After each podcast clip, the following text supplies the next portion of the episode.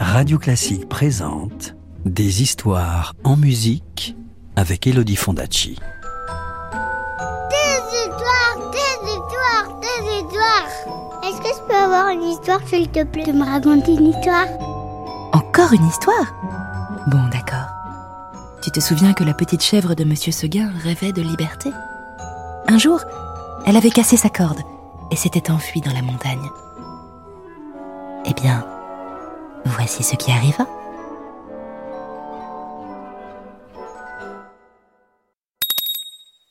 Chapitre 2 Le loup.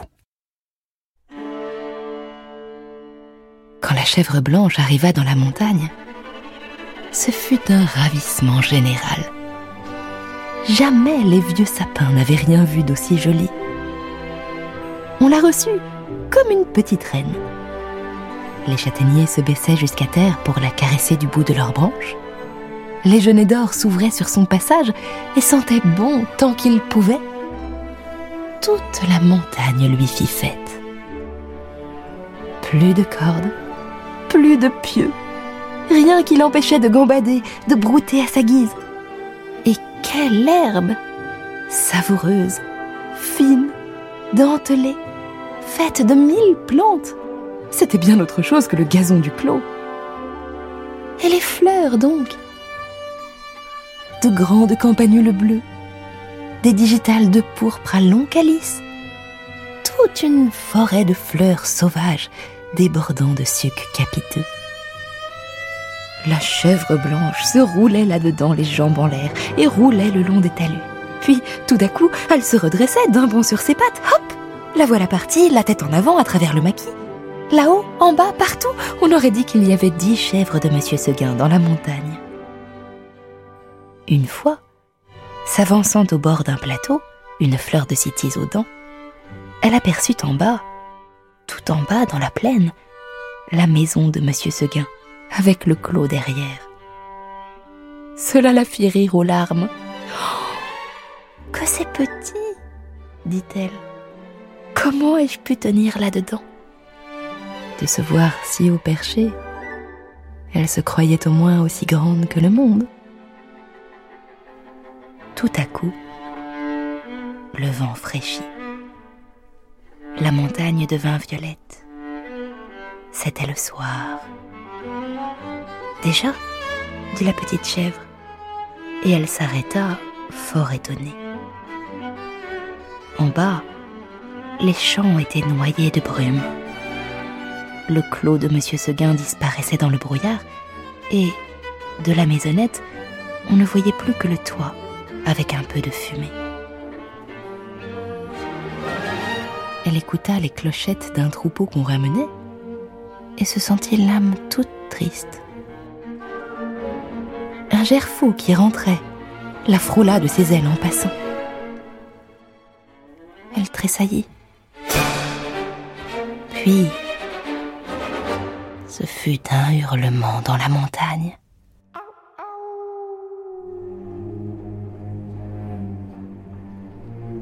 Elle pensa au loup. De tout le jour, la folle n'y avait pas pensé. Au même moment, une trompe sonna, bien loin dans la vallée. C'était ce bon monsieur Seguin qui tentait un dernier effort. Le loup. Reviens cria la trompe. Blanquette eut envie de revenir, mais en se rappelant le pieu, la corde, la haie du clos, elle pensa que maintenant, elle ne pouvait plus se faire à cette vie et qu'il valait mieux rester. La trompe ne sonnait plus. La chèvre entendit derrière elle un bruit de feuilles. Elle se retourna et vit dans l'ombre deux oreilles courtes, toutes droites, avec des yeux qui reluisaient. C'était le loup, énorme, immobile, assis sur son train de derrière. Il était là, regardant la petite chèvre blanche et la dégustant par avance. Comme il savait bien qu'il la mangerait, le loup ne se pressait pas. Seulement, quand elle se retourna, il se mit à rire méchamment. La petite chèvre de Monsieur Seguin. Et il passa sa grosse langue rouge sur ses babines d'amadou. Blanquette se sentit perdue. Un moment, en se rappelant l'histoire de la vieille Renaude qui s'était battue toute la nuit pour être mangée le matin, elle se dit qu'il faudrait peut-être mieux se laisser manger tout de suite. Puis, s'étant ravisée, elle tomba en garde, la tête basse et la corne en avant, comme une brave chèvre de Monsieur Seguin qu'elle était. Non pas qu'elle eût l'espoir de tuer le loup, les chèvres ne tuent pas le loup, mais seulement pour voir si elle pourrait tenir aussi longtemps que la renaude. Alors, le monstre s'avança, et les petites cornes entrèrent dans la danse.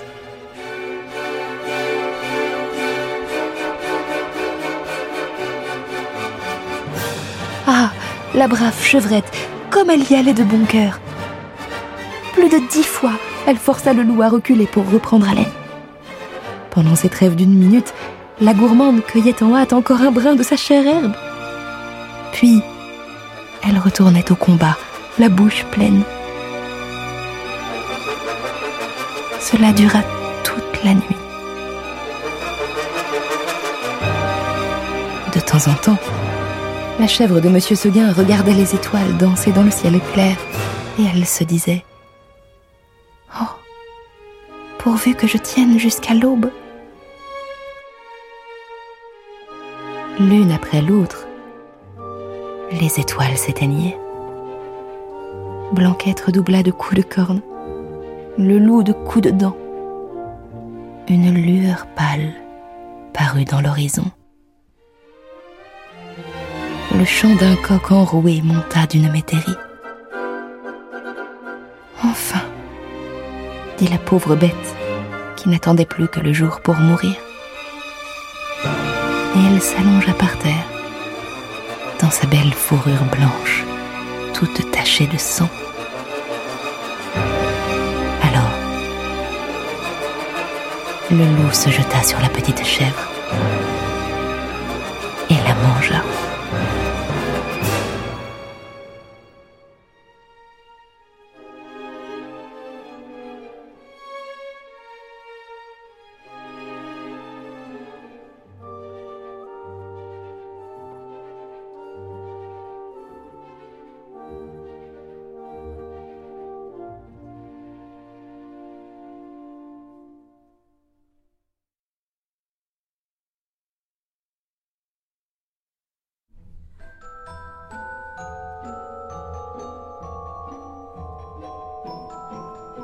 C'était La chèvre de Monsieur Seguin, une nouvelle d'Alphonse Daudet, racontée par Elodie Fondacci, sur Harold en Italie d'Hector Berlioz.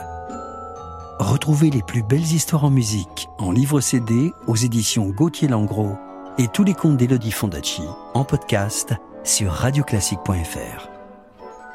Radio Classique, des histoires en musique.